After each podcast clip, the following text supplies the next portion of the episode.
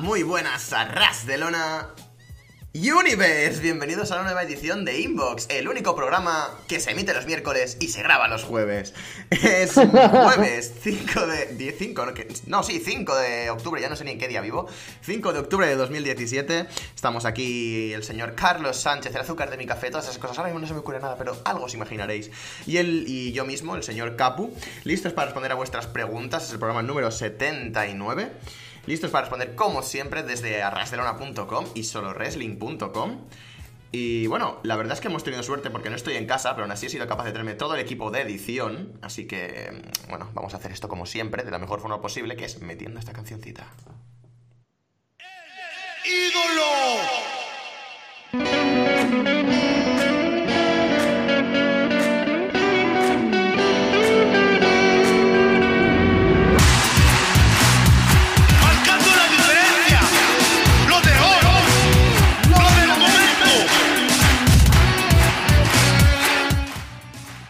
Buenas, Carlos, ¿qué tal? Madre mía, Capu, ¿cómo te tiene que agradecer la gente que hasta en una situación tal de discordia entre España, que se nos rompe España, se nos rompe tanto España que Capu se va a grabar a lugares que no son su casa y me trae la musiquita sandonguera de Andrés Cien Almas. Muy buenas, Capu, y muy buenas a todos los oyentes de Arras de Lona Inbox. Sentimos que esta semana, una vez más, hayamos tenido que cambiar por, problemas técnicos de día de emisión, pero como siempre lo solucionaremos y, y os lo, de alguna manera, os regalaremos por este problema uno de los mejores programas de la historia de los podcasts del universo. sí, lo que has dicho es muy cierto. Aparte de lo que les vamos a regalar uno de los mejores programas de la historia del, de los podcasting y de lo que sea que has dicho. que ahora mismo no me acuerdo. Tengo memoria muy corta, eh, como a 5 segundos vista.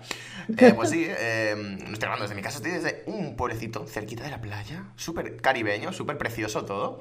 Pero bueno, no es el tema tampoco, así que no voy a hablar de ello, no voy a hablar de los motivos. Esto lo dejo para Ras de Corazón 3, ahí creando hype. Y bueno, como siempre voy a recordaros que el programa lo hacéis vosotros. Y podéis mandarnos preguntas para que las contestemos aquí en inbox desde la pestaña de preguntas de arrasdelona.com. Eh, los mandáis desde la sección de inbox y si queréis preguntarles alguna cosilla a quien y al otro en Puro Talk y, o en Lucha Libre, también podéis hacerlo. Sentiros libres de hacerlo. Y vamos a empezar directamente con una afirmación. O sea, me parece que es el segundo programa seguido que empezamos con una afirmación. Esto va a dejar de ser el programa de preguntas y respuestas para ser el programa de preguntas, respuestas y afirmaciones. Pero es que tengo que hacerlo. Nos envía la pregunta barra afirmación el señor Buddy Murphy desde la casa de Alexa Bliss y es bastante escueto. Nos dice, Carlos, deja en paz a mi novia. Es ella la que me está acosando a mí. Yo estoy muy a gusto con mi novia y muy feliz. Es la tuya la que me está acosando. El problema sería si mi novia es la que está contigo y ahí ya nos estaríamos metiendo en una pelea para el próximo takeover. Pero es ella la que me acosa a mí. Por favor, Alexa, deja de acosarme.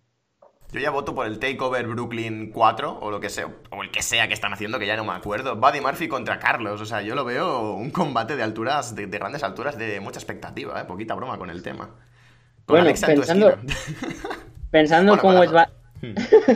que Buddy Murphy no es muy alto, yo tampoco, el combate de altura no, sería. sí, era, era, un chiste indiscreto.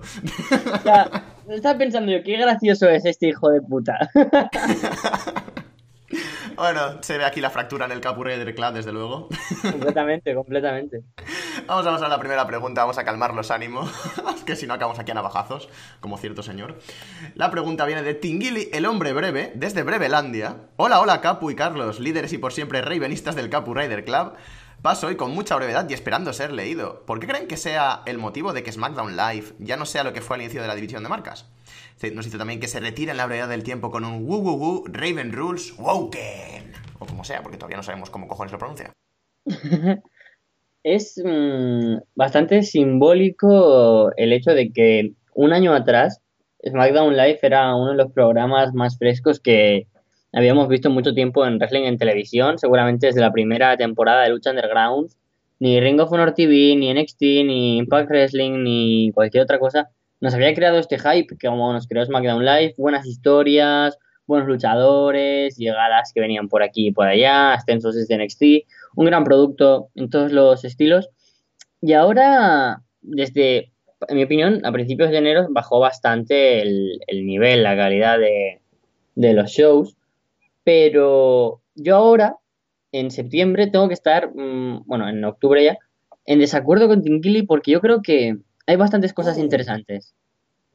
Para empezar, creo que estoy muy hypeado con la historia de Kevin Owens y Shane McMahon si la acaban trabajando a, largo plazo y no se queda solo en un movimiento para que vuelva Kevin Owens a Raw, sino que eso luego allí también deriva una historia contra la propia autoridad y ojalá, por ejemplo, Triple H contra Kevin Owens en WrestleMania. Me parecería como un premio para el propio Owens y no sé, me gusta mucho esa esfera. La escena por parejas, con los usos y New Day, creo que posiblemente sin contar NXT, las mejores rivalidades por parejas de WWE en mucho, mucho, mucho tiempo. Luego, por otro lado, y Styles, el campeón de Estados Unidos, no se puede pedir mucho más. Sí que es cierto que estoy bastante decepcionado con ciertos luchadores, ciertas cosas, como puede ser Nakamura, Jinder Mahal como campeón, o Sami Zayn como luchador infravalorado aún. Pero esta frescura que ha perdido puede ser por dos motivos, que es lo que nos preguntaba Tingili. Lo primero, porque nos hemos acostumbrado a ella. Y cuando te acostumbras a algo bueno, es muy difícil que superarlo, ¿no? En cuanto a expectativas, porque es algo muy bueno, pero te acostumbras y acaba siendo lo normal. Pero yo creo que se me ha quedado un live sigue siendo un trabajo bueno en muchas ocasiones. Y la segunda razón por la que creo que ha bajado un poco el nivel, aparte de que porque estemos acostumbrados, y no es por tirarle piedras, pero acabo siempre haciéndolo, es porque Jinder Mahal como campeón, es que Jinder Mahal como campeón a mí no me atrae nada, no, no representa bien el producto, no sé, por lo general creo que Jinder Mahal es uno de estos grandes lastres que lleva ahora mismo la marca de SmackDown Live. Yo creo que es un poco una combinación de factores, o sea, tengamos en cuenta también que el wrestling en mainstream es bastante cíclico y es complicado mantener un producto fresco, menos cuando son dos marcas, pero cuando tienes un programa de televisión que es prácticamente non-stop, o sea, están todos los días dando el callo, todas las semanas tienen dos mínimo de televisiones, y bueno, si contamos 205 likes con un programa y no como basura, tienen tres programas, en este también cuenta aparte. Pero es complicado, o sea, desde el punto de vista creativo debe ser muy difícil mantener eh, el interés en un programa en sí y debe ser muy complicado también para el talento el mantenerse en forma con todas las giras y todo esto. Tampoco estoy intentando aquí, no estoy vendiendo la moto ni nada, pero yo entiendo que hayan altibajos y SmackDown pues sí, a pesar de que ha perdido un poquito de frescura, yo veo que tiene alguna cosilla interesante. Lo de Kevin Owens y Shane McMahon bueno, y ya, realmente ya está. Pero bueno, tiene a Kevin Owens y Simon Mahon, que está haciendo una, historia bastante interesante. Pero a pesar de eso, yo creo que sí, es lo que, lo que iba diciendo, que es algo bastante cíclico. Y hoy SmackDown está bien, mañana está bien Raw, eh, y viceversa. O sea, ahora mismo a mí me parece que el producto de Raw, a pesar de que ahora mismo el producto global de WWE no me interesa absolutamente nada, me parece que el producto de Raw está siendo bastante más interesante que el de SmackDown y dentro de dos meses pues puede que sea completamente lo contrario. Es una simple cuestión de que los creativos también se, se queman, una persona buqueando el mismo territorio, por así decirlo, constantemente es muy complicado que mantenga frescura y mantenga ideas buenas. Así que supongo que será cuestión de o renovar el equipo creativo, o darle mm, el foco a otro tipo de estrellas, o directamente quitar a Jinder de arriba. No sé, puede ser una combinación de muchísimos factores. Pero sí, por H por B, ahora SmackDown está bastante dormido, está siendo bastante mediocre. Y prácticamente lo único que le salva de la mediocridad, a mi gusto, es el Owens contra McMahon. El resto es bastante saltable. Así que eh, supongo que es lo que digo, es una cuestión cíclica y ya veremos dentro de unos meses a ver si SmackDown sigue siendo así de soporífero o si por contrario vuelve a ser ese programa que a todos nos gustaba con ver a AJ Styles haciendo de todo, que a mí me gustaba ver hasta a James Ellsworth, o sea, me gustaba hasta ver a Ellsworth. Es que lo de Ellsworth a mí me gustó, me gustó mucho, fue divertido, diferente, no sé. Y de hecho creo que cuando fui a Madrid el año pasado, en noviembre, era un año a ver el show de WWE Live, James Ellsworth fue posiblemente uno de los cinco con mayor reacción, así que no, no fue algo solo tuyo, Capo, o sea, fue, algo increíble, la verdad, y fue muy divertido. Y yo también estoy de acuerdo en que Raw es que ahora mismo también tiene más pesos pesados en cuanto a roster. Tiene a Roman, tiene a Simus Cesaro, a The Shield, tiene a Baron, a Baron Corbin, es decir, a Braun Strowman, tiene a Brock Lesnar, tiene a John Cena, tiene un roster, a Miz, es que ahora mismo no puedes comparar roster, básicamente. Hmm, aparte también está esta concepción de que SmackDown siempre ha sido la marca B y siempre ha sido el que genera un poquito el talento para que llegue a Raw y llegue un poquito más arriba. Pero el problema es que ahora mismo no, tampoco es que estén creando talento. O sea, tienen gente como Sami Zayn y la tienen desaprovechadísima por ahí. Tienen a Jinder que puede que sea el único producto de verdad que hayan creado. Y ¿qué quieres que te diga? Es Jinder Mahal, pero bueno. Pasamos a la siguiente pregunta. Nos la envía el señor Michael Scofield desde un lugar de donde suena todo el día puro talk. Y nos dice, hola contertulios, les escribo desde un lugar que me ha causado muchos problemas. No sé cómo se llama, iba a imitarle, pero es que no me sale la voz del, del doblador de este señor, es imposible. No sé cómo se llama, pero es la única estructura de la que no he podido escapar. Pero no os preocupéis, ya descubriré cómo salir de aquí. ¿Será el Helena Cell o algo de esto? ¡Oh! ¡La Punjabi Prison! Michael Scofield está en la en la Punjabi Prison. Tiene todo el sentido del mundo. Mientras ingenio mi escape, les dejaré un par de preguntitas que me han surgido en los últimos días y con las que podemos debatir, lo que más nos gusta. ¿Cuál ha sido el mejor tag team en el que ha estado Big Show? Por cuestiones de mi infancia recuerdo mucho el Big Show con Kane, un equipo que me gustaba muchísimo. ¿Cuál fue, cuál es vuestro preferido? Pues, a ver, yo creo que ya no solo por la infancia, sino por toda la carrera que tuvo en cuanto a ostentación de títulos, mejores combates. Es decir, que Big Show en parejas mm, me gusta por la combinación que hacía con todas las parejas que ha tenido, pero por lo general no me no recuerdo como grandes combates ni grandes reinados ninguno. Eso tengo que decirlo. Pero si te pones a pensar los títulos que ha tenido por parejas, ha tenido eh, una vez solo con Kane, el de la WWF, dos con el enterrador y creo que también una con Miz y con Jericho, si no se me ha ido la cabeza. Y, pero es que realmente, cuando, y luego, bueno, unificado sí que tuvo una con Jericho, una con Miz y una con Kane también. Cuando piensas en qué parejas he tenido, Undertaker no se piensa porque es algo muy antiguo y bueno, era un poco, no sé, como tú y tú, porque sois muy importantes, os junto. Con Kane, como las dos bestias, eh, me, gustó mucho el equipo, la verdad, y creo que es muy interesante en ese sentido. Con The Myth era una versión interesante de la bestia y el arrogante, como yo soy la cara bonita y el que hace los pins y tú eres el que me hace todo el trabajo duro. Y con Jericho era como un upgrade de esto, o sea, Jerry Show era magnífico. O sea, es que es difícil de, de hablar de esto porque es un poco extraño lo primero porque es muy antiguo, es de 2000, bueno, mu- mucho. Ya va a hacer pronto 10 años, es de 2009-2010 cuando pasó esto y se me hace bastante raro pensar que hace ya tanto tiempo de eso. Y lo recuerdo como algo bastante divertido, pero tampoco algo destacable. Entonces yo no sé.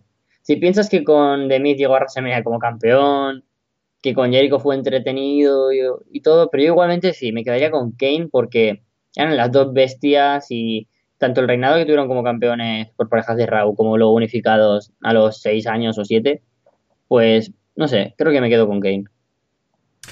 Yo la verdad es que me gusta mucho la sinergia que tenían eh, Miss y Big Show. Bueno, prácticamente Big Show siempre ha estado con alguien un poquito más pequeño que él, que sepa utilizar muy bien el micro. Siempre me ha gustado mucho el cómo se compenetraba con ese tipo de luchadores, con ese perfil.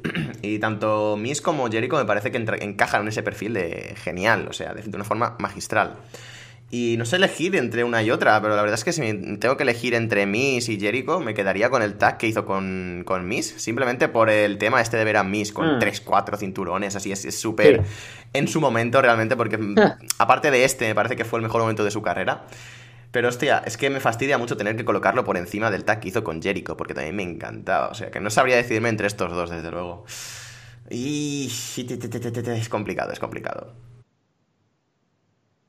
Pasamos a la siguiente pregunta. Siempre se habla mucho de los luchadores a los que no les han dado una oportunidad de ser grandes en la industria. Pero, ¿cuál es el luchador que recuerdan por haber tenido mil oportunidades sin saber aprovecharlas? Dolph Ziggler. Completamente.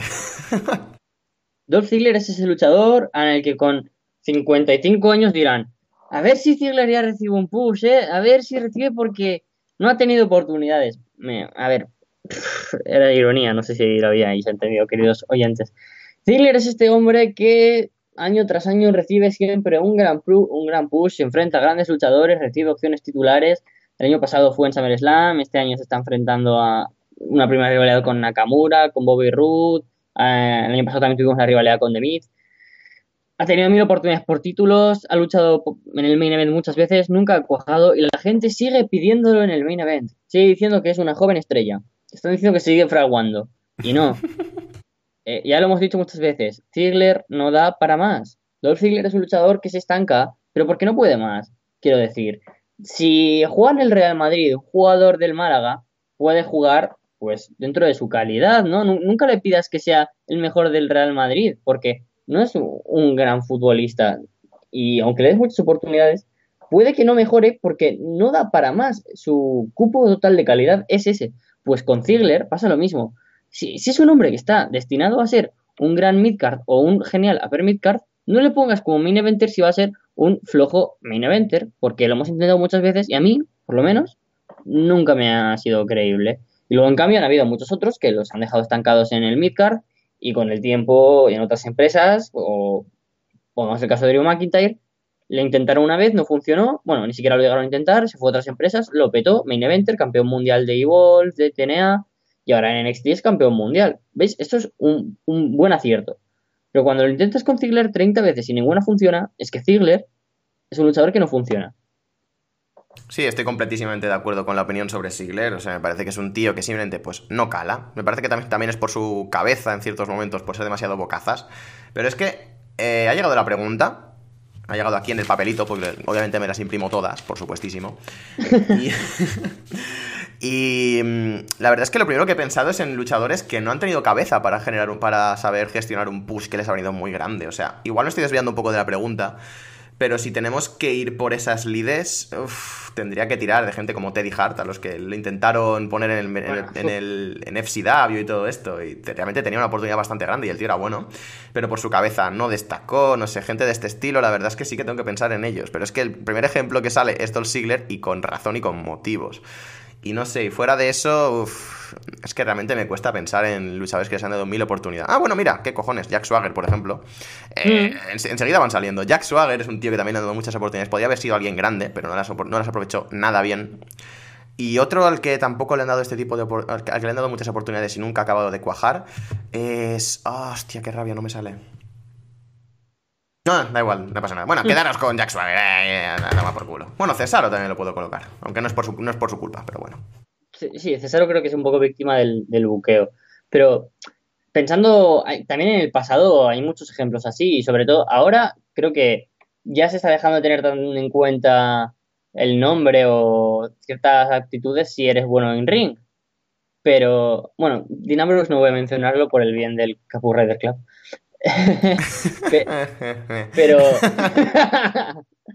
eh, a mí también me. Yo destacaría un poco a Psycho Sid, un luchador que ha sido campeón Oh. mundial 30 veces, no sé, no sé cuántas, pero muchas. Ha sido campeón de la WWF, ha sido campeón de la WCW y era un tío que no conectaba con el público, un soso, malo en el ring, que empezó un feudo con el enterrador súper importante, que luchando contra la gente, contra Hulk Hogan, contra mm, Warrior, contra el Sargento Slaughter, contra Mr. Perfect, cuando eran lo más importantes. Eh, eh, ese main event de WrestleMania contra Hogan, y que siempre me pareció un tipo malísimo y que la gente no se lo tragaba. Y luego se volvió Hill como manager de Shawn Michaels y aún ah, tenía su cosa.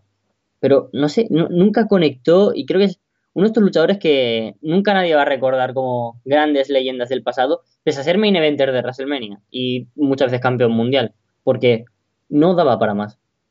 Me he acordado ya del que quería decir, como para haberlo olvidado. Me estaba refiriendo a Alberto, el patrón Alberto del Río. Oh, que es que, sí. sinceramente, a mí nunca me ha hecho ninguna gracia. O sea, cuando debutó con Rey Misterio, con el personaje este de rico, arrogante mexicano, vale, sí, me gustaba, me podía llegar a conectar.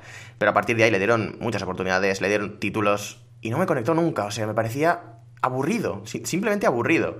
Y luego con todos estos problemas de actitud y todo esto, es que encima las oportunidades que, le han dado para intentar eh, lucirse, para intentar ser un poquito más... eh, demostrar por qué tiene que estar en esa posición, me parece que no ha aprovechado absolutamente ninguna. Así que eso, para mí serían Jack Swagger y Alberto del Río. Y bueno, he dicho a Teddy Hart, pero porque tengo que meter a Teddy Hart en todos lados. Soy, me parece que el único, el único fan que le queda ya. Él y sus gatos. Y el señor Michael Schofield nos dice aquí, gracias y nos veremos en una próxima ocasión. Yo era el antiguo de Drifter, pero he decidido cambiarme el gimmick. Aquí no valoran el Oh. talento. Chao. Aquí no valoran el talento. Deberíamos cambiarnos el nombre de Ras de Lona Global Force o algo así, pero bueno. ¡Hala, qué ofensivo! Ha- Han echado a Eddie Kingston, eso es no valorar el talento. Ya Robbie. Y a Robbie, bueno, sí, Robbie también. Pasamos a la siguiente pregunta. Nos llega desde. Uh, ojito, poquita broma. La pregunta es de Alessandro Leonardo del futuro. Oh. Desde Perú. Oh, uy, iba, iba a imitarlo, pero es que no quiero que me despidan. O sea. Hola, hola, ¿cómo están? Soy Alessandro eh, Leonardo y esto es una nueva edición del podcast. Pasen, pónganse cómodos. Extrañaba decir eso. Hace tanto que desapareció el podcast debido a la falla de Rosales, sin internet durante 5 años en todo el mundo. Paso a saludar a los compañeros y espero que estén muy bien. Los extraño en el futuro, ya que después de unirme a los Lleno Piedra en 2020... ¡Oh! ¡Plot twist! ¡Plot twist! Nunca me lo perdonaron. Paso a dejar mis preguntas, aunque ya sé las respuestas. Las manda desde su váter, por algún motivo. ¿Quién creen que debería ser la verdadera cara de Ring of Honor en su actualidad? Ya que lo de Cody sigue en la cuerda floja con sus combates malos. Y aquí está siendo muy, muy, muy diplomático nuestro querido Alessandro Leonardo del futuro, porque no son malos, son horribles. Pero bueno, adelante, Carlos. Para empezar, me encanta la evolución que están siguiendo nuestros personajes del futuro. Primero se envió el primer mensaje desde una tostadora, luego microondas y ahora ya estamos en un váter. En algún momento nos enviará el mensaje desde una botella de Steinburg, el Carlos del futuro. Ya no hacen falta ni componentes electrónicos, o sea, es que es impresionante. El futuro es la leche, ¿eh?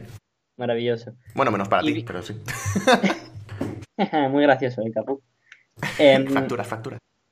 Cara de la empresa de Ring of Honor. Cody me gusta.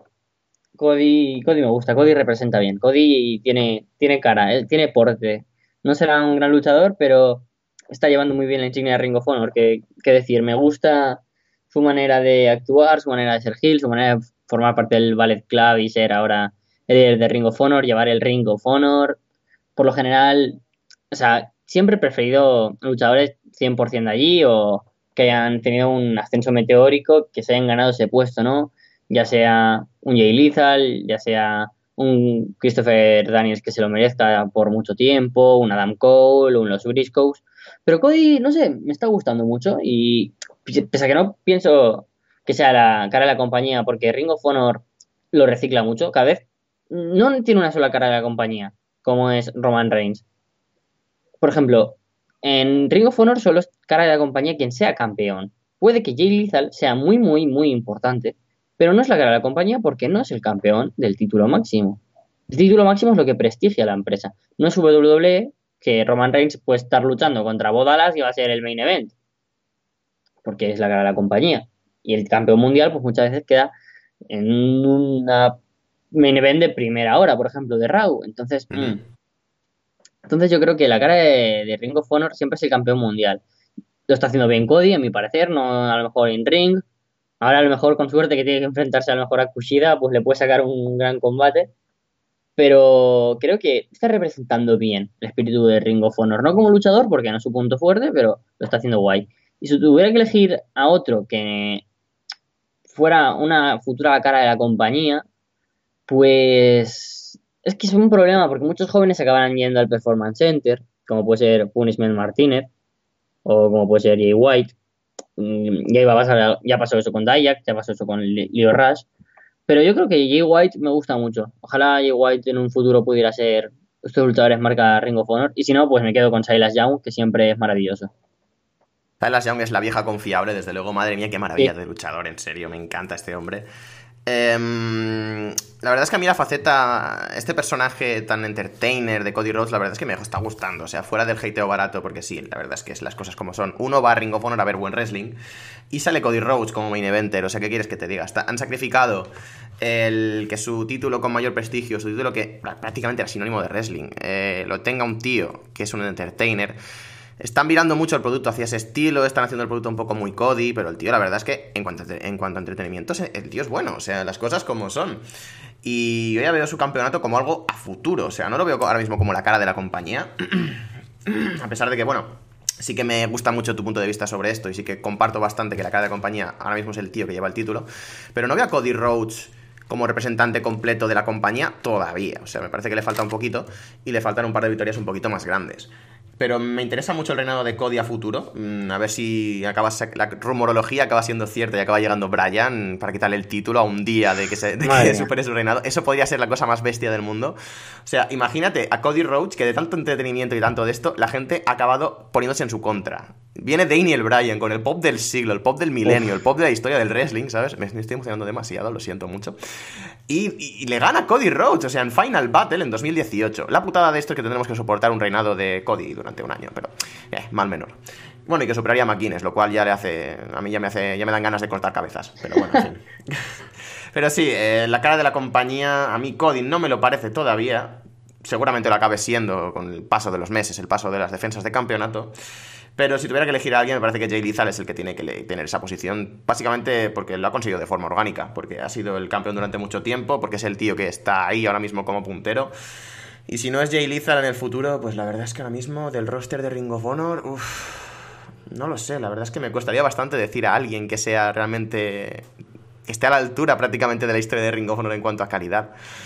Es jodido decir esto, pero es que es un poco lo que está pasando con el roster de Ring of Honor. la gente de World Wrestling Network y Vol y todo esto les han adelantado por la derecha en contrataciones, se le, han comido mucho terreno, el Performance Center también, y está en un periodo bastante chungo en cuanto a roster. Pero bueno, eh, estamos aquí para preguntar sobre la cara de la empresa y me enrollo con el abuelo cebolleta redundo y acabo hablando del roster de Ring of Honor. Así que voy a ir cortando ya mi intervención, lo siento mucho. Besis. Yo poco más que añadir. Con Cody, a ver, yo soy un poco más optimista Espero que mejore un poco el asunto, espero que dure tiempo si es positivo. Y con Jay Lethal es que es mi luchador favorito de Ring of Honor. Me parece que todo lo que hace es maravilloso y su reinado está entre los más altos. Me, encantó y creo que ahora mismo es quien representa a Ring of Honor sin ser la cara de la compañía. Es básicamente el de rock de la actitudera para mí. Mira que a mí no me convencía al principio, pero la verdad es que al final me ha caído bastante la vocalizar. Solo le falta al pobre hombre tener un run decente por Japón, pero bueno. Sí. Em, pasamos a la siguiente pregunta. ¿Qué les parecería un tag de Finn Balor y Bray Wyatt? Se me hace que con un gran buqueo sería un equipo brutal. Los han separado tanto, siendo tan parecidos, que ahora no me apetecería nada verlos. O sea, hmm. es un poco tediosa esta rivalidad, pero justo ahora, cuando estoy tan cansado, como que veo un pequeño haz de luz que me hace tener un poquito de ganas de ver. O sea, han estirado tanto el chicle que ha reventado, pero has dicho, hostia, igual de esto que ha reventado, si coges esto y esto, puedes montar algo interesante. Y con la historia de Sister Abigail que comentábamos ayer mientras intentábamos grabar el programa que, que no salió, hablábamos de que puede ser interesante según que hagan con la historia de Sister Abigail, pero que hay hay dos o tres opciones buenas y mil que pueden salir mal y obviamente van a ir a por una de esas mil, porque es WWE. Pero no sé, yo como pareja no los veo. Finn Balor además me gusta individualmente. Bray Wyatt sí que creo que se podría tener pareja porque siempre que ha tenido el apoyo de Orton o de Luke Harper y Rick Rowan ha lucido más. individualmente siempre ah, le falta un pasito. Yo creo que no por micro, no por calidad, porque da combates interesantes. Tampoco es una máquina el tío en el ring, pero da combates interesantes, tiene profundidad a su personaje, lo tiene básicamente todo, pero creo que tiene tanta cualidad como líder que en una pareja no lo vería y se me hace raro que no tenga siempre esa posición de líder o gente que le siga, puesto que tiene una manera de convicción y de persuadir a la gente increíble. Sí, la verdad es que a mí se me haría raro después del, como dices, haberlos visto tan contrapuestos, haberlos visto tan uno contra otro. Se me haría bastante raro verles por pareja, pero creo que también eso añadiría un puntito de morbo a, esta, este tag, ¿no? Creo que sería bastante interesante ver quién eh, traiciona a quién en cualquier momento, quién va a turnear con quién, no sé. Quizás un Bray Wyatt lavándole la cabeza a Finn Balor, lo que pasa es que caeríamos en la repetición, caeríamos en que esto ya lo ha hecho con Brian, esto ya lo ha hecho con Orton, exacto. Y encima es que tenemos un tag también que, a pesar de que ahora mismo muestran unidad, puede que en un futuro estén mostrando otra vez, en plan, eh, ya nos volvemos a odiar, hay cosillas entre medio, estamos como el Capu Rider Club, que no sabemos si sí o si no, ¿sabes? que son de Shield básicamente, son Seth Rollins y Dean Ambrose, que están en esa posición en la que, pues, si esto lo hacen con Valor y con, y con Wyatt, podría darse a que se pisen los pies unos a otros. Creo que sería interesante, creo que para el futuro, un momento en el que estén todavía más estancados cualquiera de estos dos eh, luchadores, pues sería bastante interesante tenerles como pareja, pero yo ahora mismo no lo veo.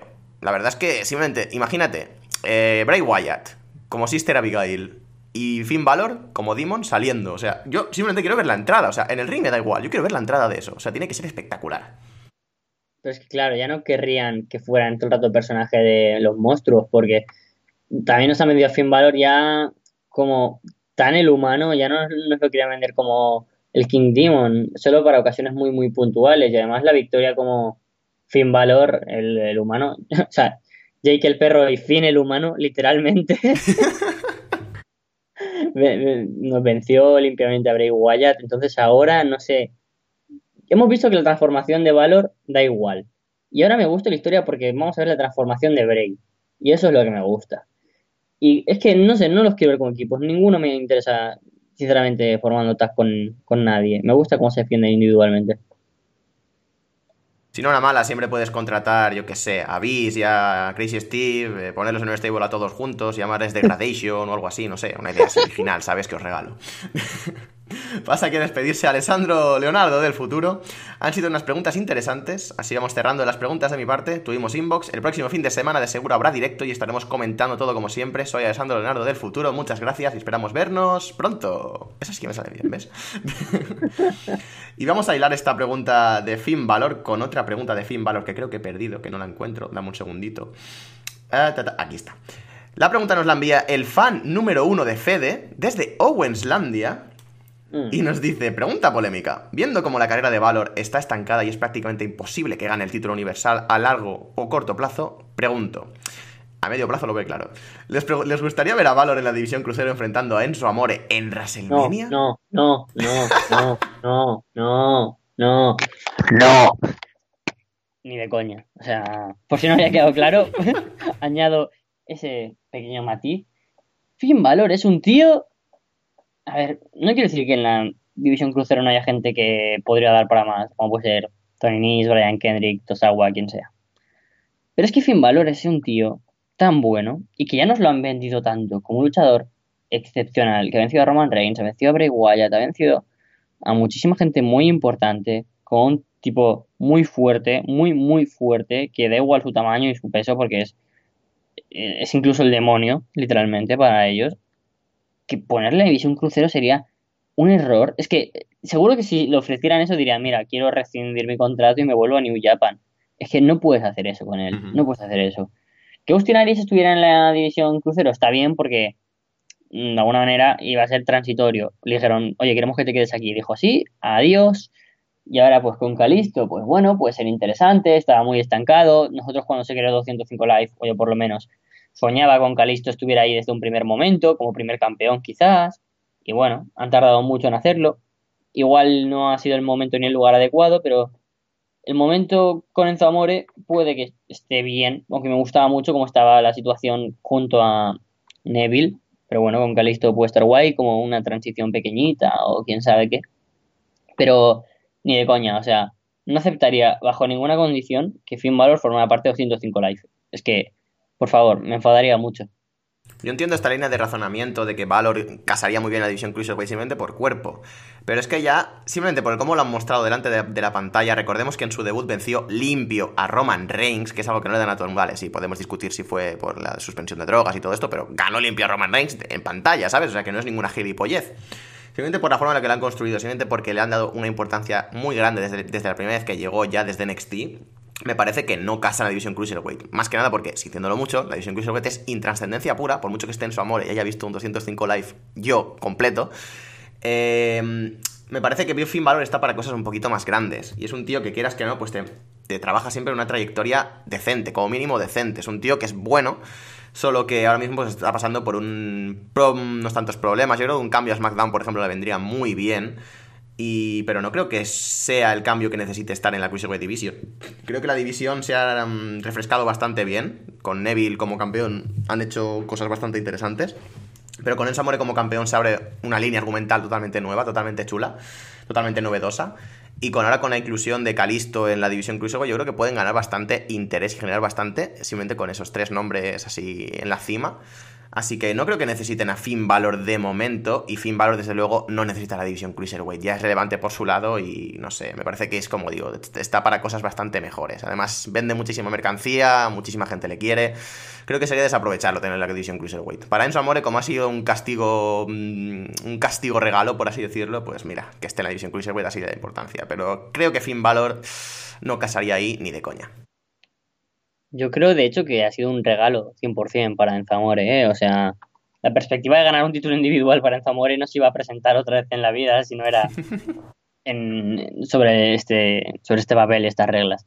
Entonces, sobre Finn Valor, es que sería desaprovechar a un montón de luchadores que sí que tienen la oportunidad de hacer un papel similar al de Valor. Quiero decir, como mega fan de Tony Nese, creo que este luchador debería tener un push, un personaje mejor, más tiempo en pantalla, promos, porque 205 Live es bastante aburrido y repetitivo. Yo no lo, no lo veo, solo leer alguna vez los resultados. Pero, por ejemplo, que Tony Nis esté toda la. Digo, eh, Drew todas las semanas con el PowerPoint. Era divertido la primera y la semana, pero todas las semanas con el PowerPoint, por favor. Que se, se agota la frescura, se agota la frescura y es algo que no aprenden los guionistas.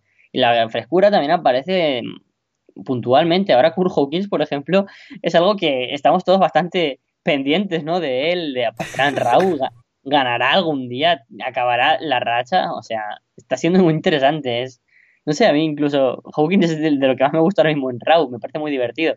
Y creo que el tirón que tiene ahora en Zamore es muy, muy aprovechable.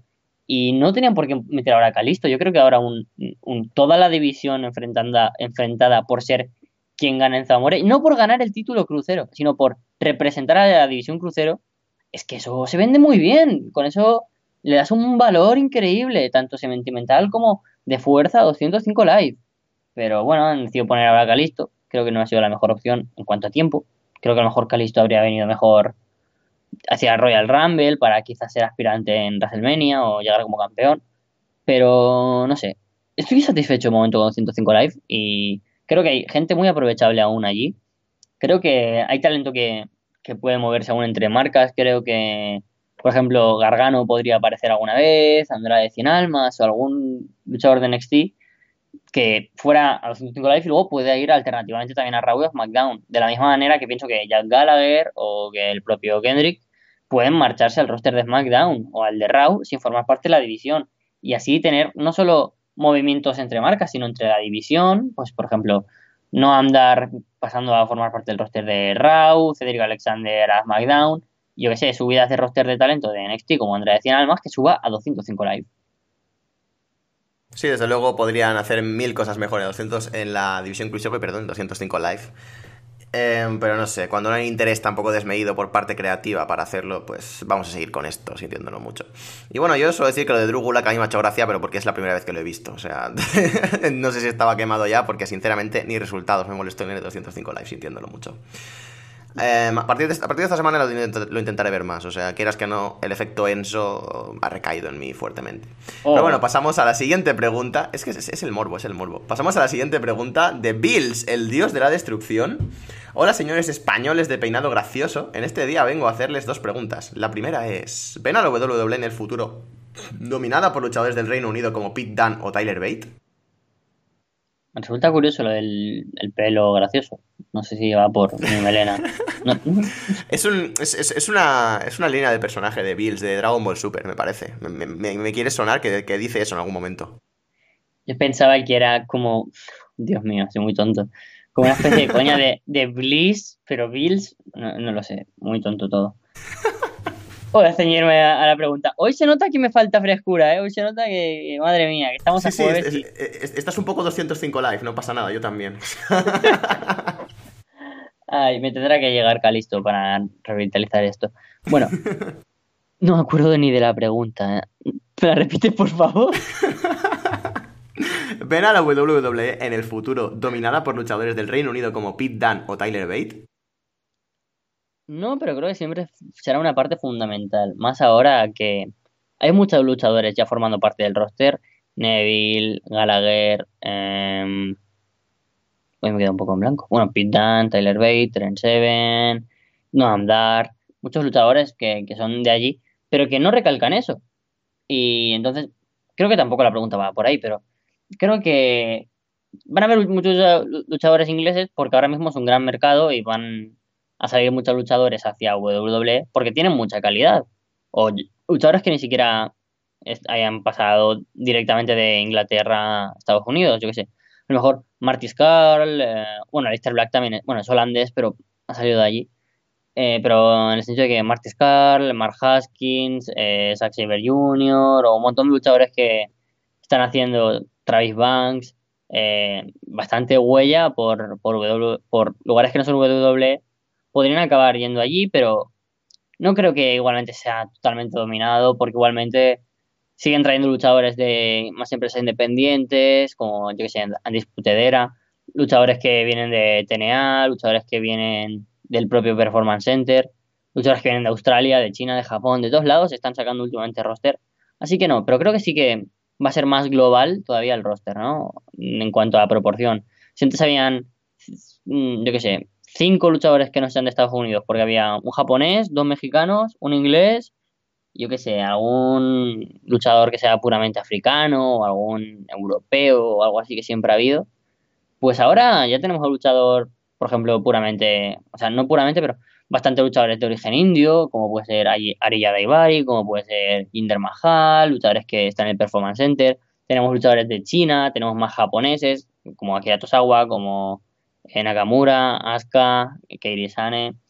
Luego también tenemos a luchadores de Latinoamérica y, México, como Andrés Cien Almas, José y muchos, eh, Gran Metalik, Calisto. Creo que es mucho más global y eso está bien. Y creo que Inglaterra sin duda va a ser uno de esos lugares donde van a seguir llegando muchos luchadores a WWE. Sí, quieras que no, Reino Unido es una fábrica de talento inagotable y como bien has dicho, eh, se han dado cuenta del potencial que tiene el mercado, se han dado cuenta de lo caliente que está el mercado en, el Reino Unido y simplemente lo están aprovechando. Yo creo que el tener a luchadores ingleses, si ya ha sido una constante en el wrestling en sí, va a ser todavía más acusada a partir de, de estos últimos acontecimientos, a partir de esta, de esta gran escena que tiene ahora mismo en Reino Unido. Y WWE quiere aprovechar, quiere aprovechar eso. A ver, no nos engañemos. Esta cosa del título de UK viene por lo que viene. Viene porque el señor Vince McMahon veía que podía tener competencia y dice, ah, no, eso no, eso a mí no me gusta. Y pues ha decidido básicamente contratar un montón de peña del Reino Unido. Pero yo creo que aún así es una cosa bastante importante y es una meta que mm, creo que la gente del Reino Unido no tenía clara que era una meta a conseguir, pero la han conseguido al fin y al cabo. Y ahí mismo tiene una presencia bastante acusada en los shows de WWE, vamos, hay como dices, británicos por todas partes. Así que mm, creo que sí que estará dominado, pero no simplemente por el hecho de que sean británicos, sino porque tienen talento. O sea, Pete Dunne me parece que es un tío que va a tener un recorrido en WWE si le dan la oportunidad brutalísimo. O sea, lo veo como un top heel, además, durante bastante tiempo. Y Tyler Bate, eh, pues más o menos lo mismo, pero a la inversa. O sea, lo veo como un face muy bien posicionado, con mucha reacción de la grada, no sé. Lo veo como que sí que van a tener una carrera bastante interesante en WWE si les dan la oportunidad de verdad. Pero sí, me interesa mucho esto de la marca global que estás diciendo, de que prácticamente hay más luchadores de muchas más nacionalidades, de muchos más países. Me parece que es algo muy interesante y que WWE también está poniendo mucho el. está siendo muy incisivo con esto. O sea, cada vez hay más luchadores representando a todos los países y va a ser una constante también en el futuro, porque básicamente es una marca global completamente ya. Y saben que si hay un tío indio en pantalla, toda India va a estar mirando, si hay un chino va a estar toda China mirando, si está toda España, la mitad va a estar viendo fútbol y la otra mitad va a estar viendo wrestling. O sea que Va a ser bastante interesante ver cómo, cómo se va a desenvolupar, lo iba a decir en, valenciano, eh, desarrollar esto en el futuro. Y no sé, la verdad es que sí que seguramente haya mucha presencia del Reino Unido en, en WWE a partir de ahora. Y vamos a pasar a la siguiente también, que es así un poco fuera del tema completamente, pero me encanta estas preguntas fuera del tema. ¿Crees que Dragon, ¿Creen que Dragon Ball Super es infinitamente superior a la inmunda asquerosidad llamada Dragon Ball GT? No he visto Dragon Ball Super, pero no, es, difícil superar a Dragon Ball GT. Nah, yo creo que sí. Super la verdad es que me gusta bastante, aunque se nota mucho que simplemente vende porque tiene el sello Toriyama impreso encima suyo. Pero eh, Super está bien, GT era basura, infecta, y Super al menos se deja ver, o sea que simplemente por eso Super es mejor que GT. Pero bueno, aún así me quedo con el Dragon Ball clásico, que quieres que te diga, y como mucho Z. Por supuesto. Pasamos al siguiente oyente, a nuestro siguiente querido espectador, Kim Jong Anso. Desde la piña de la pizza. ¡Ostras! Esa es buena. Eres la piña de mi pizza, Carlos. Oh, precioso. ¿Verdad? Y, vomitivo a la vez, es precioso. Oli Boys, me paso súper rápido a dejar dos preguntas en el buzón de arras de lona. Solo espero que nadie lo confunda con una urna y lo confisque con todas nuestras dudas dentro. Uf, uf, uf, uf. Uy, política, política, no, por favor, pasemos, pasemos, pasemos, por favor. Allá vamos. ¿Qué pasará con Roman Reigns cuando venza a Brock en WrestleMania? ¿Qué queda después para él si en dos... Todavía estoy procesando el chiste. Si en dos años han quemado todos los recursos para crear al top. Y precisamente por la prisa que han tenido, ni aun venciendo a la bestia, acabará de sentarse como la cara incuestionable de WWE. Mm. Es que aquí estamos dando ya por supuesto que va a luchar contra Brock en WrestleMania y va a ganar. Que sí, que seguramente sea eso, pero... ¿Y si no? ¿Y si...? Ay, no lo sé, ¿eh? Uf, es que...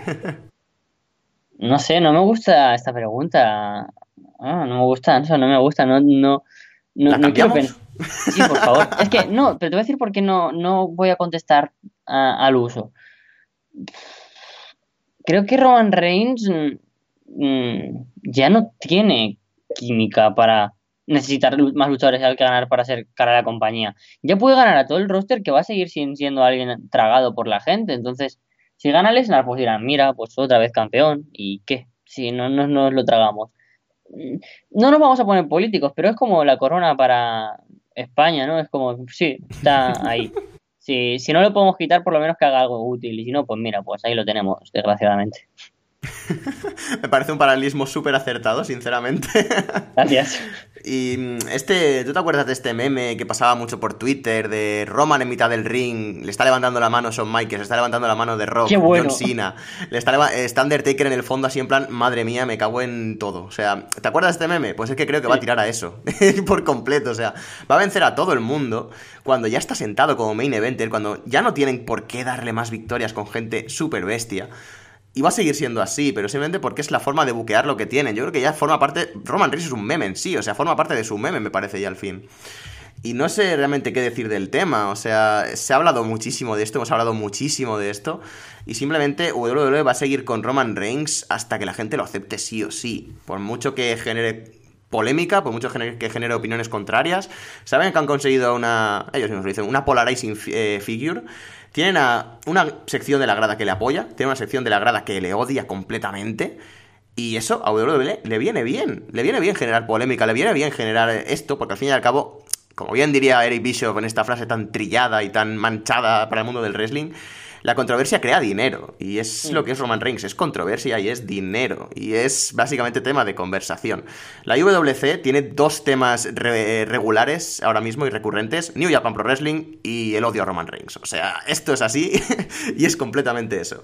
Así que mientras sigas sacando temas de conversación, mientras sigas siendo algo que genere que se hable de WWE para bien o para mal, van a seguir poniéndolo en la cima. Así que toca aguantarlo hasta que el señor Reigns se decida retirar, sin más.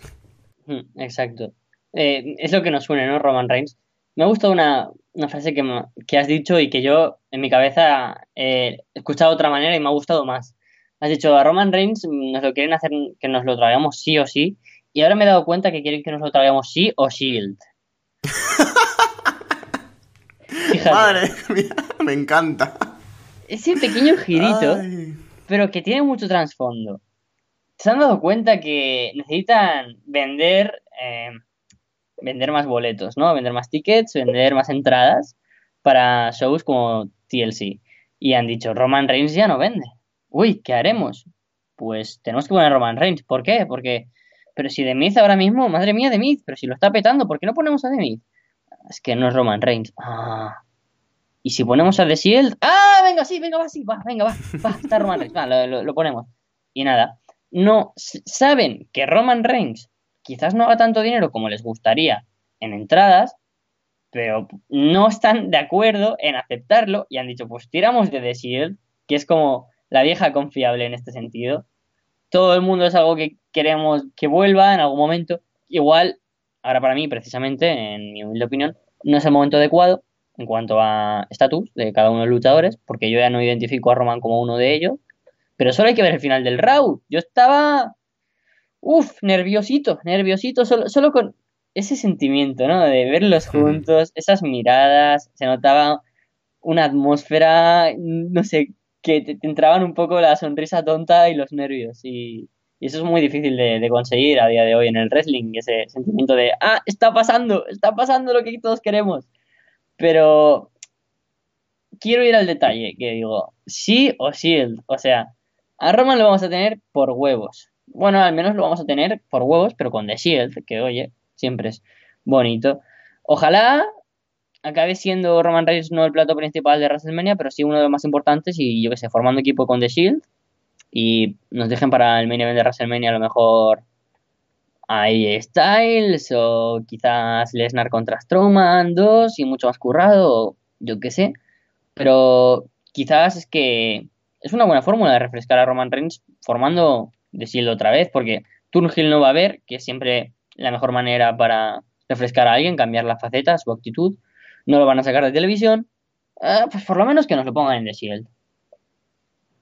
Yo ya digo que soy defensor de Reigns, me parece que hace buen trabajo. Eh, el buqueo no es su culpa completamente. Pero bueno, ya veremos qué va al futuro de Roman Reigns. Y bueno, yo ya propongo mi main event de WrestleMania. Propongo un Kevin Owens contra, contra Vince McMahon. O sea, yo lo veo competitivamente. Y ya está, o sea, y nos quitamos de rollos, o sea. y punto, o sea, no hay más, simplemente. Y vamos a pasar a la siguiente pregunta. Quería desarrollarlo, pero me he quedado en blanco. He simulado muy mal, lo siento mucho. Nos dice aquí Ancho, esta es para Capu. ¿Cómo buquearías un main event de WrestleMania en el que uno de los luchadores sería Carlos? Uno de los luchadores sería Carlos. ¿Y con Fede? ¿Qué pasaría con Fede? O sea, ¿cómo buquearías a Fede? Te lo pongo aún más interesante. La figura de autoridad es Alessandro. What the fuck? ¿Pero qué es esto? ¿Y esta- eh, ¿Estamos jugando al Teu en la vida real? O sea, ¿qué es esto? A, a ras de lona data, ¿sabes? La, la he puesto ahí, la he copiado, la he pegado. y esto es lo que sale, o sea. em, no, no sé si he entendido mal la pregunta, así que voy a hacer dos main events. O sea, en los dos, Alessandro es la figura de autoridad, porque obviamente. Y un main event tiene que ver con Carlos y el otro tiene que ver con Fede, ¿vale? O sea, va por ahí el tema. Eh, Carlos, para llegar a main event de WrestleMania, yo creo que es, que es que te veo con una figura de underdog babyface a lo de Daniel Bryan, tío. Es que te lo veo completamente, pero completísimamente. O sea, Alessandro de repente es el heel máximo y dice, oh, eres el, el weak link de Arras de Lona, no sé qué, no sé cuántos. O sea, se pone ahí súper malote, súper ahí, súper chungo contigo. Se pasa una barbaridad, dice cosas que no son verdad, como eso que acabo de pronunciar. Eh, se une a los lleno piedra, Walter te ataca, Fede también te ataca, o sea, lo pasas muy mal durante muchos meses, durante muchísimos meses. Alexa ya no te manda mensajes, o sea, todo muy chungo, ¿vale? No, por favor, eso no. Y todo escala muchísimo hasta el punto de que se convierte en súper personal, eh, te acaba echando de la empresa. O sea, estoy básicamente haciendo una disectomía de la historia de Daniel Bryan, pero bueno. Te acaba echando prácticamente de la empresa, acabas viendo por tus propios métodos, en plan, yo tengo que ser main de WrestleMania, me lo, he, me lo he ganado, el público me apoya, o sea, el público ahí flipando contigo, vastísimo. Y al final el señor Alessandro lo decreta, o sea, en el main event de WrestleMania, tú contra mí. O sea, Carlos contra Oh. Alessandro Leonardo en el main Oh event de God. WrestleMania con las expectativas por todo lo alto y por el título de por medio, porque Alessandro obviamente se lo ha quitado a alguien para ser el, campe- el campeón y la, la figura de autoridad más odiada de la historia. O sea, yo veo eso completamente. Y obviamente los Piedra estarían del lado de Alessandro, o sea que esto sería apoteósico prácticamente. Salgo yo con una silla al final del, del combate, a matarlos a todos también. me autobuqueo, soy, el, soy, soy un bin ruso de mierda, o sea, me autobuqueo y gano el título, en fin. no, no, no gano el título, lo ganas tú porque, hombre, es WrestleMania, tiene que ir todo el mundo contento a sus Hombre, claro. el underdog. Y con Fede lo tengo bastante más claro. O sea, a Fede le colocaba ya de primeras el gimmick este de borracho gracioso, ¿sabes? Beer City Bruiser. Beer City Bruiser completamente. eh, pero con acento uruguayo, que mola más todavía.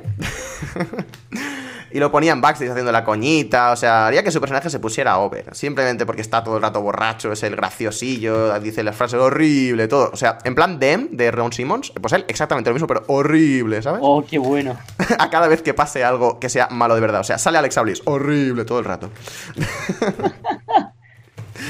y al final llega un momento en el que su adicción puede con él, empieza a hacer cosas muy raras, empieza a mostrarse violento con todo el mundo, pasa a ser un borracho violento completamente. Alessandro, como figura de autoridad face en este caso, intenta llevarle por el buen camino, intenta, oye, eh, intenta encauzarte un poco, céntrate en luchar, deja la bebida, le mete en rehabilitación, tenemos ahí unos segmentos en rehabilitación también, muy al, muy al rollo control de la ira con Daniel Bryan y Kane, muy de ese palo, muy comédico, muy de esto. Pero su faceta violenta sigue siendo más poderosa.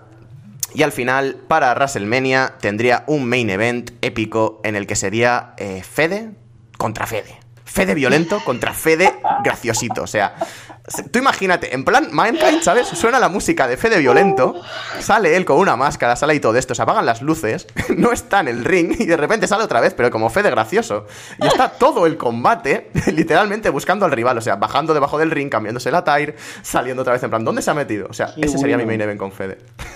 Oh, maravilloso. Es que te lo compro ya. O sea, voy a formar una empresa aquí en Castellón solo para contratar a Fede, traerlo de Uruguay y montar esto. De verdad, voy a poner todo mi dinero futuro que gane con el podcast, es decir, millones. Y, oh, o sea, me ha encantado. El mío me ha gustado mucho, la verdad, mi figura de underdog. Yo también me imagino así, ¿no? Quizás es mi forma de actuar, la barba, el pelo, el tamaño. Me gusta mucho Daniel Bryan, no lo sé, no, no lo tengo muy claro. Lo tengo aquí delante. Guapo Daniel Bryan en un. Ah. Y, y en la figurita. Luego mando foto para el Twitter. Y, y está muy bien, pero es que la idea de Mick Foley con los personajes de que la misma persona sea Monkey y Cactus, Jack y Dadlove, siempre me ha sorprendido mucho, pero con Fede, con el Fede borracho y gracioso, y con el Fede violento y borracho, las dos facetas de borracho, es que es maravilloso, Capu, o sea, todo mi dinero de la historia para ti. Pues nada, ya sabéis, compañías del mundo, empresa de Castellón Wrestling, por supuesto, también. Tenéis aquí mis servicios como Booker. No cobro mucho, o sea, un paquete de, de Camel y cinco grillos para comprarme otro. Y ya está, realmente, realmente sin más. Así que bueno, voy, dejando el currículum en la descripción del vídeo. Pasamos a la siguiente pregunta. Es de, nuestro compañero de Gin, del señor que me cae bien oh. del otro programa. Desde Puro Talk. Saludos, eh, Walter. Eh, se va a cagar en mí, seguramente, pero bueno, un besito. Saludos, Capu y Carlos. Aquí, Gin. Aprovecho un momento de Yatus organizado que tenemos en Puro Talk y Lucha Libre para enviaros preguntas y, como siempre, deleitarme con vuestras respuestas. Comenzamos. ¿Cuáles son vuestras empresas actuales más odiadas o menos favoritas? En mi caso hay varias. La directiva de Global Force Impact, por supuesto, Lucha Underground, Evolve y Progress. No puede ser. Jin, ¿por qué estás metiéndote con todas mis empresas? A ver, ¿qué está pasando, amigo Jin? Te estás metiendo primero con Global Force y encima solo con la parte que yo también critico. Y luego me sacas a Progress y Evolve, que, estoy más feliz yo con Evolve que, madre mía. que ahora mismo odie. Uf. El amor-odio de WWE creo que es un sentimiento que oh, no se me va a ir. Yo no se me va a ir nunca. Es como malditos WWE os odio, pero no puedo parar de miraros. Y bueno, ese es uno de estos odios que, permanecerán en mí por toda la, toda la vida en WWE.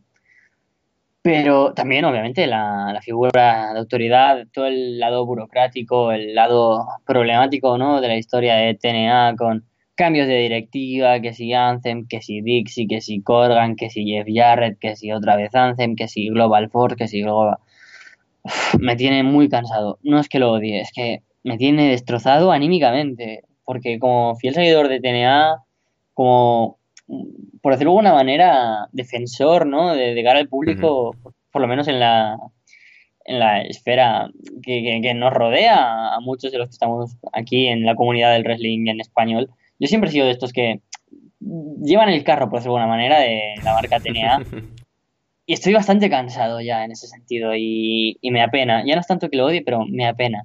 Porque odiar, odiar, no odio ninguna. Hay algunas que quizás esté decepcionado, como esa Ring of Honor. Creo que hay cosas que no me gustan mucho. Cosas que directamente... Eh, sí, mira, creo que odio AAA. Odio AAA. O sea, Jin, a ti hmm. precisamente, que casi de rebote te ha tocado verla. No sé cómo la gente disfruta aún de AAA. Muchos cambios absurdos, luchadores que han perdido la gracia, se, mantienen viejo, viejas costumbres que deberían quedarse atrás porque están totalmente obsolete, no sé. Triple A, creo que Triple es una empresa que odio bastante. Y pese a que haya luchadores que me gusten mucho, la, su forma de, de tratar al talento, su forma de tratar los programas, todo, todo muy mal por parte de Triple A.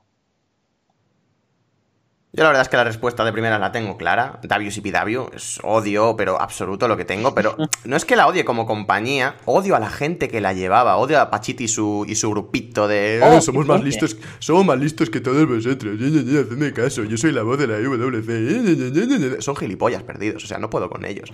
Van dando lecciones por ahí de buqueos y de absolutamente todo en su canalcito de YouTube, que ya no están en él. y luego, mira su empresa y lo que critican lo hacen, o sea, es que son tontos completamente. Es que van de mesías del wrestling y no llegan a nada. O sea, que ahora que se han ido de, de Davis y Pidavi y va a cambiar de nombre y todo eso, de repente me va a empezar a gustar. Y odio, bueno, el proyecto nuevo que quieren hacer, que se ve que todos han puesto el mismo avatar en Twitter y todas estas cositas. Seguramente acaben haciendo alguna gilipollez ellos solos. Así que básicamente voy a odiar todo lo que hagan. Es que lo siento mucho, pero es que me sacan de mis casillas. Esta gente no puedo con ellos. Y fuera de ahí, pues bueno, tengo la relación amor-odio con W, como bien has dicho, con TNA también en ciertas etapas. Y fuera de ahí, realmente tampoco es que odie a ninguna empresa. O sea, una cosa es que me disguste su producto, pero porque no me acaba de calar, como por ejemplo podría pasar con, y lo siento mucho, Pro Wrestling Guerrilla, que me gusta su producto, pero me cansa muchísimo, me cansa muchísimo ver lo mismo durante tres horas, pero no lo considero odiar, lo considero simplemente que no me conecta, el producto no me conecta, no es para mí, o sea, simplemente, y sí, puede que AAA, por toda esta cuestión de las directivas y la forma que tienen de tratar a su talento como si fueran esclavos, pues sí que podría estar en esa posición de odiadas. Pero de nuevo, no sé, quitando WCPW y todo lo que tenga que ver con esta gente, realmente soy del pensamiento de que toda empresa de wrestling, bien o mal, ayuda al negocio en cierta forma. O sea que todo tiene salvación, todo tiene una oportunidad. Soy un second change giver, giver de estos de mierda y pues nada. Vamos a pasar a la siguiente pregunta. No sé si habéis seguido algo del caso, pero ¿tenéis alguna opinión sobre la, gestión horrenda de Gabe Sapolsky en el caso entre WWN Live y Flo Slam, conocido ya en internet como el Flo Scam? Oh, Scam es una serie noruega muy, muy extraña. pero no entiendo la referencia del por el Flow Scam. Luego me lo explicas, Jim, porfa. Um, sí, el otro día, hace un par de semanas, lo comentaba en el directo con, con Alessandro. Creo que la, la, la está liando mucho, ¿vale? Para empezar, eh, en cuanto a novedades, ¿no? Que no haya comentado antes. La salida de Ethan Page, uff, eso hay que comentarlo, ¿eh? Creo que, ya que es algo que creo que no va a salir dentro del directo porque es un tema un poco secundario, que eso pueda que haya venido porque haya sido el posible topo de ciertas informaciones, hostia, me resulta muy peculiar. Y Ethan Page, que ha sido posiblemente uno de los luchadores más importantes de Evolve desde hace tiempo, como luchadores representativos de verdad, ¿no? Antes de que se fuera mucha gente importante como Gargano, como Drew, McIntyre, Drew Galloway McIntyre, él ya estaba allí. Y ahora que, bueno, Keith Lee, Timothy Thatcher, bueno, Timothy también estaba, Zack Saber Jr. o mucha gente así que está ahora llevando el, peso de la empresa, que Ethan Page se vaya, hostia, a mí me resulta bastante peculiar. Entonces yo creo que, como ya dije, Flow Slam, la plataforma son un bastante... A ver, es que tengo que buscar siempre en este programa tantos eufemismos para no decir palabrotas. bueno, creo que son unos un poco impresentables, unos mentirosos, traidores, que no saben para nada de cómo funciona cierto mercado, como es el del wrestling. Intentaron algo, fueron unos mentirosos, no dijeron las verdades, hicieron lo del cambio de... No, no entienden de, de, de, mercado, de verdad, hicieron el cambio a subir de precio y añadir ciertos productos y, no entienden la, oferta, la ley de la oferta y la demanda, y no, no entienden el coste de, de producción. Por ejemplo, mmm, no, no, entienden que a lo mejor si hacen 200, o sea, si venden solo dos o tres productos a 5 euros, puede que lo compre mucha más gente que si ponen 15.000 productos a 30 euros, pero esos 15.000 productos no le interesan a nadie. Eso no, no, no lo entienden. Y luego creo que Gabe Sapolsky ahora mismo está un poco cegado o anulado por la situación. Y no sé, estoy siguiendo el tema, pero es un poco extraño y no me posiciono mucho, pero sí que estoy muy en contra de Flow Slam. Mm, a mí Sapolsky me parece que, bueno, tampoco es novedad en exceso, o sea, es sabido que este tío es un fracaso con los negocios, pero absoluto, o sea, como Booker me parece que es un tío que tiene una buena visión, me parece que sabe hacer, hacer muy bien las cosas, me encanta el scouting que tiene, para, tiene un ojo muy chulo para los talentos, o sea, en, Style Battle, por ejemplo, se ha visto bastante claro, había muchísimo talento bastante interesante por ahí suelto, y como, justo como eso, como Booker y como Scouter me parece que hace una muy buena labor, pero ya está, o sea, el que sea el protegido, fue el, fuera el protegido de, Paul Heyman en sus comienzos en, ECW, creo que lo dice todo, o sea, bebió de lo bueno de Heyman y bebió de lo malo de Heyman, o sea, era un buen booker, es un buen, es un buen scouter, pero es horrible con los negocios. O sea, tiene Evolve siete años ya. La tiene siete años. Y siguen haciendo shows delante de tíos, delante de 20, 30, 40 tíos que no son fans de la empresa. O sea, es que no sabe promocionarse, no sabe cómo llevar una empresa de en, el, en el sentido mediático. No sé. Y aparte de eso, pues sí, ha demostrado que como persona como todo esto me parece que es bastante deleznable. Todo esto de falsear números para que Floslam les mantenieran todavía en la parte alta. Esto de, ah, se han filtrado informaciones, voy a despedir a gente así de forma random hasta que averigüe quién ha sido el que lo ha filtrado, el acusar a Ethan Page, no sé. Me parece que no ha hecho las cosas nada bien me parece que esto era simplemente una excusita para acabar firmando con NXT, para que le quitaran. Todo este escándalo me parece bastante una cosa orquestada, orquestada, perdón, para pirarse de WWE y de Evolve y de todo, todo el conglomerado que está a su alrededor sin tener que acabar contratos, sin tener que hacer lo que sea que tenga que hacer para salir de ahí y fichar directamente por WWE. Es todo lo que me ha olido desde el principio. O sea, no sé, este tío. La verdad es que me da bastante perecita ahora mismo el temita este. O sea, y sí. Eh, scam es estafa, por cierto. De ahí Flow Scam, Flow, estafa de Flow. Sí, estafa de Flow ah. vale, vale, vale. Y eso, simplemente pues a ver si se acaba ya la telenovela esta, a pesar de que los memes son muy divertidos. Eh, pero uff, eh, acabará esto con Sapolsky en WWE por narices, es que lo veo clarísimo. Pasamos a la siguiente. Jimmy's se ha disuelto definitivamente en Dragon Gate, uno de los equipos y agrupaciones más importantes de la historia de la empresa. ¿Qué otros stables que se hayan disuelto os han dejado mayor impacto? Una pena que no, no entienda de nuevo. Lo siento, Jin, de verdad. La referencia porque, porque no sigo Dragon's Gate, pero ahora que estoy siguiendo DDT, eh, ahí podríamos ya hablar. Pues equipos que me haya dolido que se hayan disuelto. Para empezar, de Nexus, porque creo que era un proyecto maravilloso que no supieron llevar los buqueadores, porque quisieron hacer como siempre, oh, John el salvador de la empresa. Horrible, creo que podría haber dado muchísimo de sí y me dio mucha, mucha pena que se separaran. Eh, quizás porque era bastante joven, me, no me gustó que se separaran eh, de Legacy, o sea, tanto Cody Rhodes, Teddy DiBiase como Randy Orton, porque aunque fueran Hills a mí me gustaba porque la historia del legado, luchadores de tercera generación, que eran, mm, no sé, pese a ser Hills y yo ser un niño, me, gustaban mucho y creo que trabajan muy bien como equipo. Luego se, vimos cómo fue el declive de DiBiase, los, los mil intentos. Ahora podríamos haber metido también a Cody Rhodes en la primera pregunta del programa de luchadores de mil millones de push. Cierto. Y también se me ocurrió ahora Damien Sandow, pero bueno, dejamos aparcado eso ya porque ha pasado mucho tiempo. Entonces, de Nexus y de Legacy en WWE me, me dolió mucho, ¿no? Que se separaran. Luego, dentro de dentro de TNA también ha habido históricamente algunos equipos que me haya dolido. Y uno que me dolió, que el, que se fuera mucho fue DK. Es que lo pensaba el otro día, cuando salió la noticia de que mm. finalmente Gracie Steve no, no había fichado ah, es que me gustaba muchísimo DK, pero muchísimo. Creo que es de lo más fresco que ha tenido TNA, pero en años. Lo bien que se reinventó a Beast, lo bien que le venía a ese stable Rosemary, lo bueno que era, tanto hablando como luchando, Chris y Steve, estaban súper bien representados. El Total No Stop Deletion con, con, estos, es que fue, fue maravilloso. No, perdón, Deletor DK. DK me dio mucha pena. Le cogí mucho cariño y me gustaron mucho. Y luego también, como pareja y eso, en, cierta manera, cuando hay alguna rivalidad de traición y eso, cuando era pequeño también me dolió mucho el cómo se rompieron los Hardys. Pero bueno, creo que fue una rivalidad ah, interesante. Pero cuando era pequeño fue como, no, no, los hermanos, no. Concuerdo completamente. Nada, yo. Mm, ah, me toca ya, bien. o sea, no, eh, no sabía que habías hecho la pausa ya. Estoy un poco. No, no, no, no, no, es por tu culpa, estoy también un poquito así espesito, no pasa nada. Em, yo también sí tengo que decir de Nexus porque el concepto me gustaba mucho, me gustaba mucho hasta que lo empezaron a tratar fatal. También. no me sale el nombre. Em, bueno, sí, de DK también concuerdo bastante. DK también me parecía un concepto genial, me parecía bastante innovador y vamos, me parece que es de lo mejor que ha hecho Tenia en los últimos años.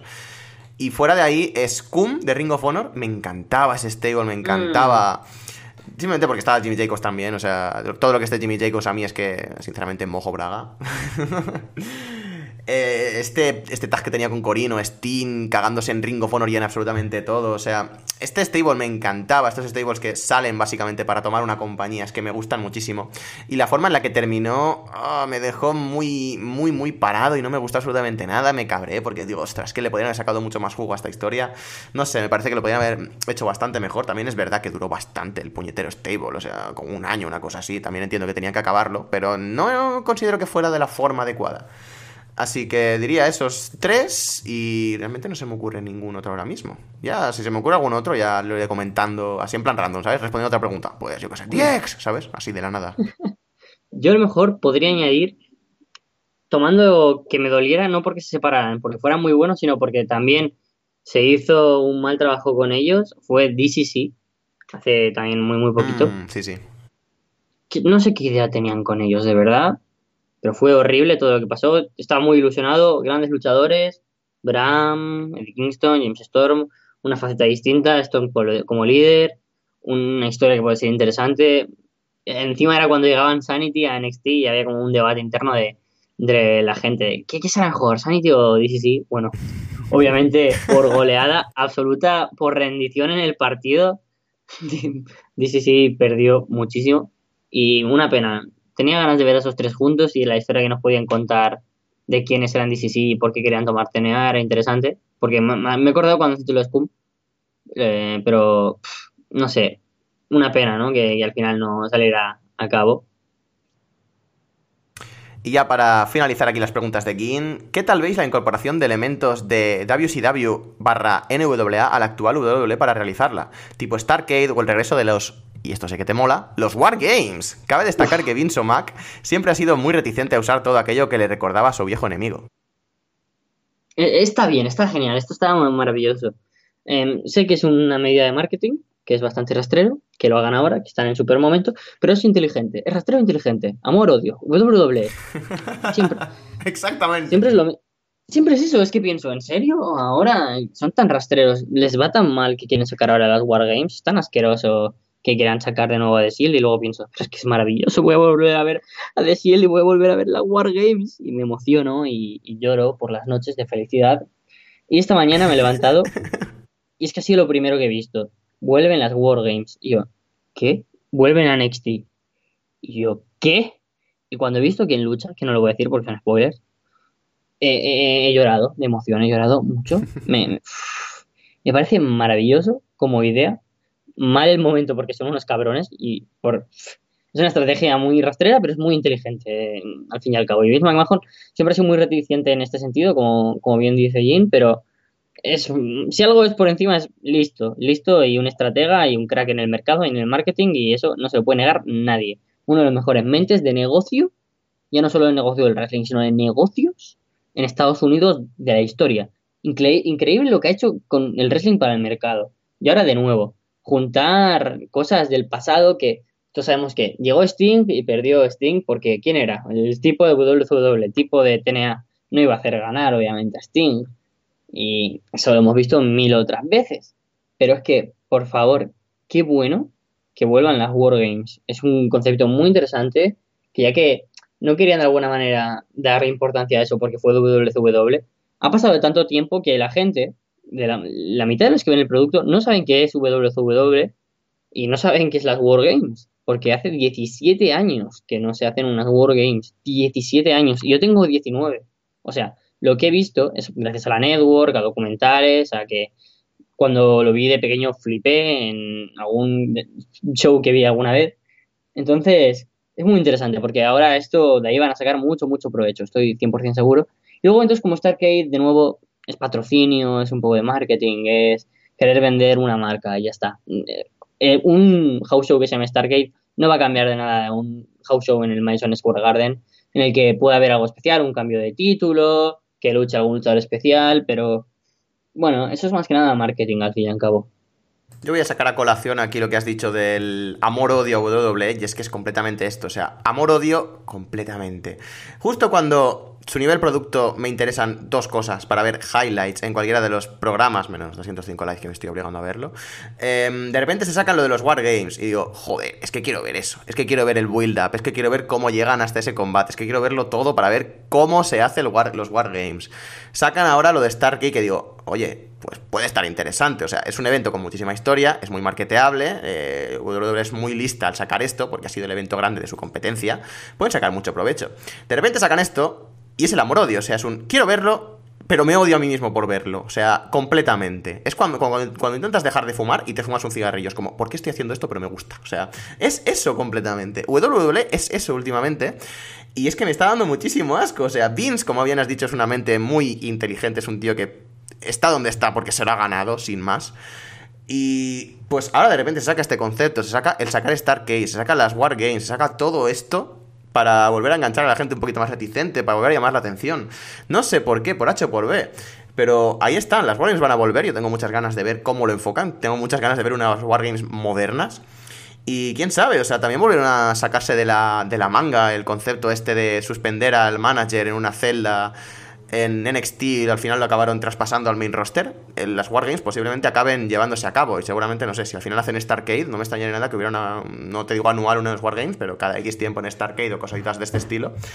Mm, no veo descabellada la posibilidad de ver un Wargames prácticamente anual en WWE, así que sería bastante interesante de ver esto.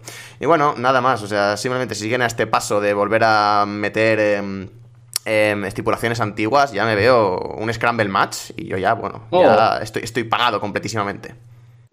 ese concepto que nunca explotaron y era maravilloso, ¿eh? el, el Sí, Carmel sí, sí, Match, o sea, no sé, me gustó mucho, deberían de, de sacarlo de nuevo. Yo creo que esto de la- las Wargames puede venir, es que me gustó mucho que comentaras del ascenso al, al roster principal, ¿no? De, de un concepto. Y, y creo que, que las Wargames vendría perfecto para este momento entre, entre después de WrestleMania y SummerSlam tenemos Money the Bank, pero también tenemos como un par de meses que están un poco sueltos, o como de aquí a Survivor Series, que bueno, Survivor Series tampoco es un pay-per-view tan grande ni tiene algo tan especial, es muy poco relevante el, el combate tradicional ya. Entonces, en uno de estos dos momentos yo metería las Wargames. Y ahora lo, lo han probado en momento histórico, o sea, momento de NXT por primera vez en esto.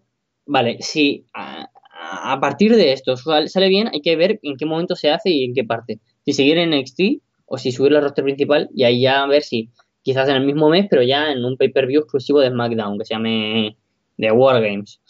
Son poco originales. En WWE son muy poco originales. Yo habría dicho algo más interesante, pero ellos son así. Entonces, no sé, el concepto me gusta, la idea es buena traerla de nuevo, creo que puede funcionar. La gente que no la ha visto nunca y que nos está escuchando por primera vez o ha leído hoy esto acerca de las Wargames, lo recomiendo muchísimo. Es un concepto muy sorprendente y que ver unas Wargames modernas y encima con los luchadores que están ahí, me parece muy, muy interesante.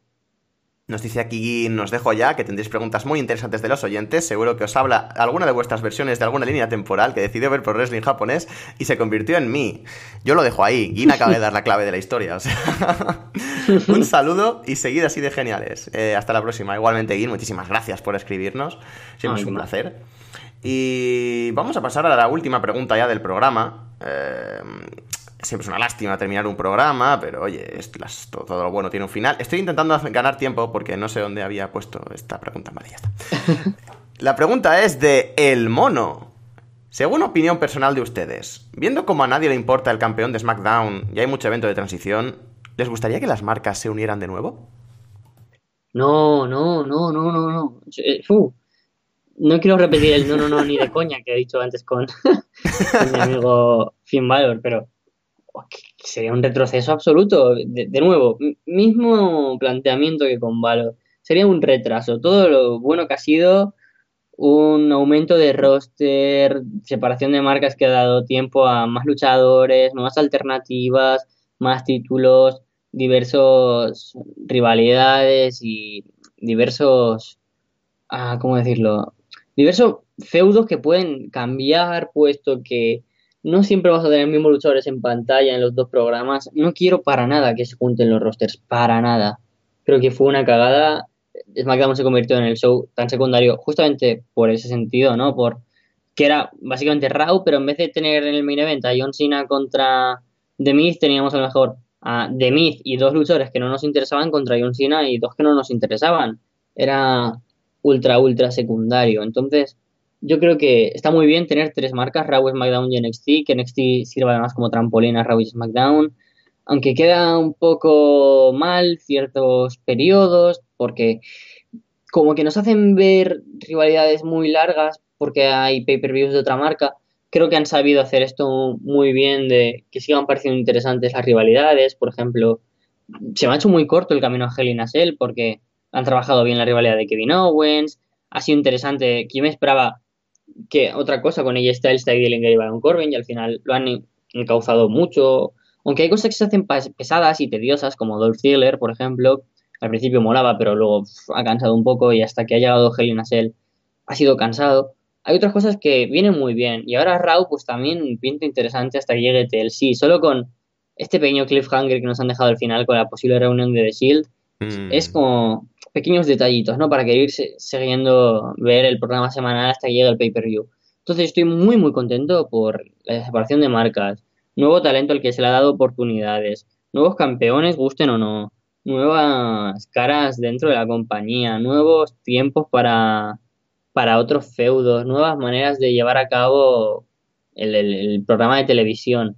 Estoy muy contento por lo general con todo lo que ha llevado a cabo la división de marcas. Lo único que me sigue sin gustar mucho es que es un poco cansado tener tantos pay-per-views. no por eh, cómo se llega a ellos, sino que tener tantos eventos importantes quizás hace que sean menos importantes, pero bueno, de, esa misma manera en la balanza hace que los muy importantes se vean como muy, muy importantes. Entonces, no sé, mm, no haría para nada, siento alargarme tanto, de nuevo una separación de marcas. Sí, estoy completamente de acuerdo. Me parece que con el roster que se tiene actualmente, la división de marcas es necesaria, eh, ya no solo en dos, sino en hasta tres marcas. Y no sé, la verdad es que puede que es, que no, tengo mucho más nada, más que añadir, la verdad. O sea, mm, es lo que dices. Puede que los, los eventos luzcan poco interesantes. Puede que los programas semanales de vez en cuando luzcan poco interesantes, pero es cuestión de ciclos. O sea, esto va a acabar cambiando, va a acabar llegando un momento en el que nos interesará algo de una de las dos marcas, o de las dos marcas, o de ninguna. Y nada, simplemente es el ciclo sin fin del, del wrestling y hay que apechugar con él. Pero sí, yo ahora mismo no uniría las marcas eh, bajo ningún concepto.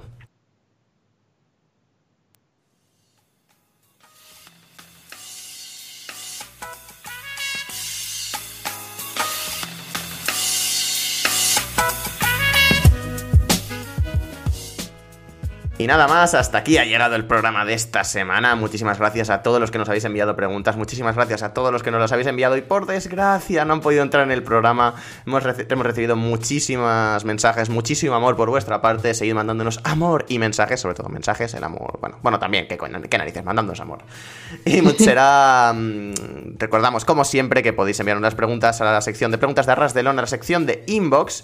Y pues a Gin y a Walter también, desde, desde Puro Talk y Lucha Libre. Y nada más, será hasta la semana que viene, Carlos.